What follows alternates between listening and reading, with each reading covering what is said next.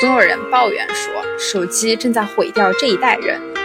因为有了智能手机、平板电脑这些东西之后呢，人再也不能沉下心来做一件事情。所以具体情况是这样的吗？其实人类啊，靠着分心，在艰苦恶劣的条件下，已经活了几万年，直到最近几十年，人类的社会突然间反其道而行。有意思的是啊，现在的工作不仅要求我们专心，还要求我们在专心的情况下还要分心，也就是我们听烂了的 multitasking。你的注意力其实比金鱼还要短。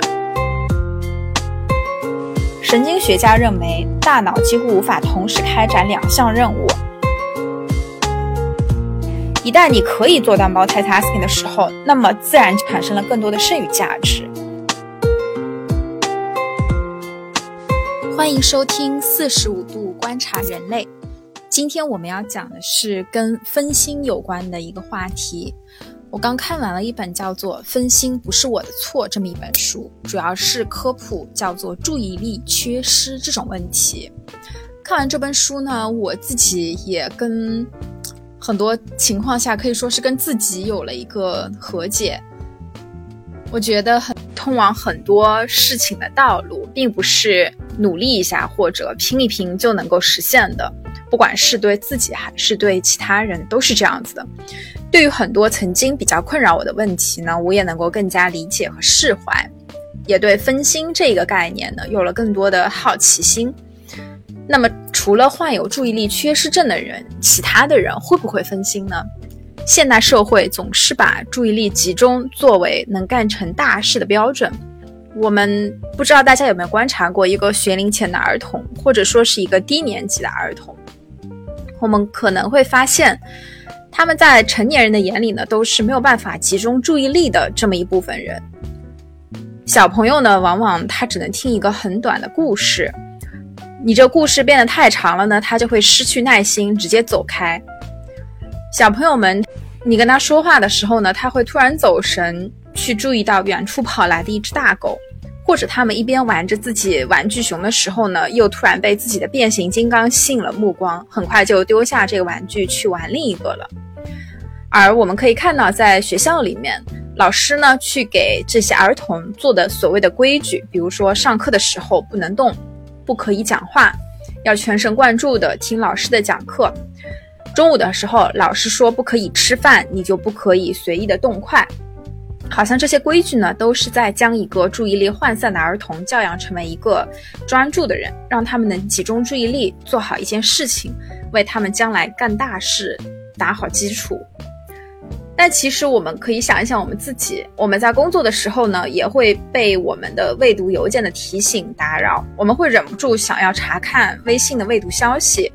也会去点开网页上最新大片的预告。总有人抱怨说，手机正在毁掉这一代人，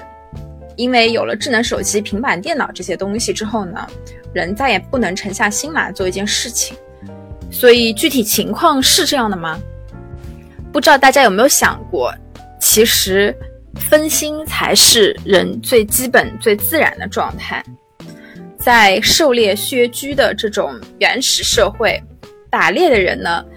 不但要一心一意地搜寻猎物的踪迹，他还要随时保持警惕，以防自己成为其他猛兽的猎物。在我们现代社会呢，你过马路的时候，除了一心一意从马路的这一边走到那一边。还需要随时留心有没有闯红灯的电瓶车突然之间开出来，有没有疾驰而过的救护车，你需要停下来等它开过去，这样才能保证自己能够安全的过马路。分心是刻在人类 DNA 中非常重要的一项生存的技能。其实人类啊，靠着分心，在艰苦恶劣的条件下已经活了几万年，直到最近几十年。人类的社会突然间反其道而行，去推崇能够一动不动地坐在办公室十几个小时，对外部的刺激呢也不为所动，一心沉迷工作的这一部分人。有意思的是啊，现在的工作不仅要求我们专心，还要求我们在专心的情况下还要分心，也就是我们听烂了的 multitasking，多项目协同运作。事实上呢，这个两者都是一个悖论。首先呢，你不可能专心，你的注意力其实比金鱼还要短。微软长期开展一项关于人类注意力的调研，主要是通过分析脑电波来判断一个人注意力的时长。两千年，微软的调研结果显示，人的平均注意力时长是十二秒。二零一三年呢，这个数字已经下降到了八秒，而金鱼的平均注意力时间是九秒。所以呢，论注意力的长短，我们还比不上金鱼。那肯定会有人说，这也太扯了。我能非常容易的坐在这里看完一整部动作大片，整整三个小时都一点都没有分心。那事实上，我们的注意力呢，它不是像我们想象的那样是一束光，它是明明灭灭的闪光灯。你的注意力其实每一秒钟都要经历四次集中和分散。普林斯顿神经科学研究所的一项研究表明。在注意力的闪光灯每一次明灭的间隙，大脑事实上呢都是在扫描周围的环境，确认是否比当下占据你主要注意力的任务更加重要的事件发生。如果有更重要的事情呢，大大脑就会切换到新的事物上，而忽视其他的信号。那如果没有更重要的事情，那么大脑就会忽视它扫描到的信息，你就会继续做原来的事情。大脑呢就会自动弥合这些间隙，创造出注意力正在延续的错觉。这种原理呢就近似于我们在看电影的时候，感受不到电影每一帧之间的停顿，只能感受到流畅完整的电影画面。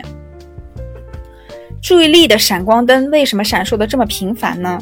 这一方面也是出于演化的要求。我们还是回到那个捕猎的原始人，只有他的注意力的明灭足够的快，他才能做到几乎实时扫描周围的空间，最大程度的保证他狩猎的成功以及自身的安全。我们刚刚提到的这个智能设备是不是分心的罪魁祸首？其实答案还是比较复杂的。虽然我们身处的环境已经不再是非洲的大草原了。但是呢，我们的大脑对于注意力的分配和我们的原始人祖先其实还是没有实质性的差异，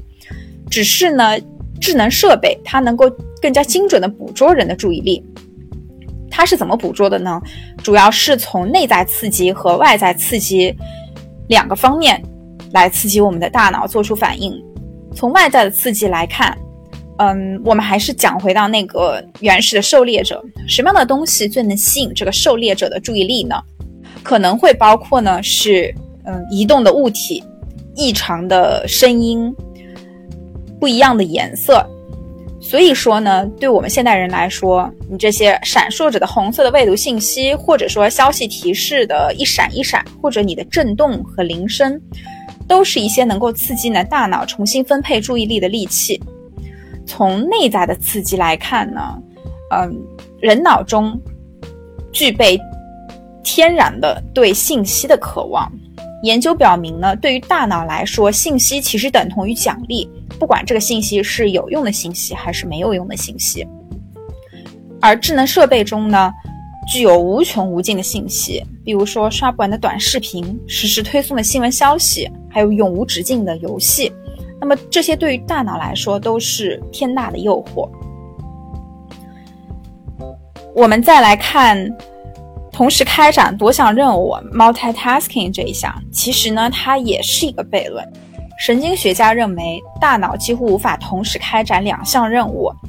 他们是这么解读我们所谓的 multitasking 的：大脑迅速的关闭任务 A，开启任务 B。然后呢，迅速的在关闭任务 B，开启任务 C。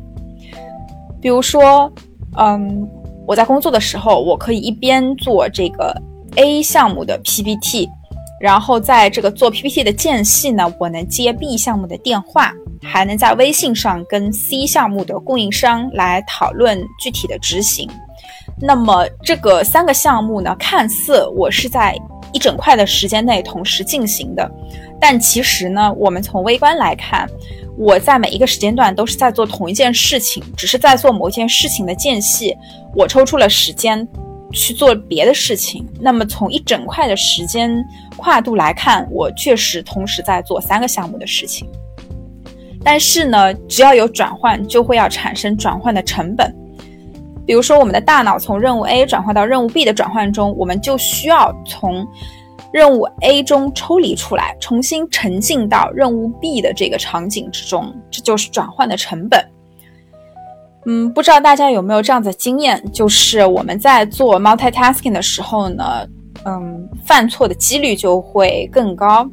比如说你在同时做几件事情的时候呢，就可能会发错邮件或者叫错客户的名字。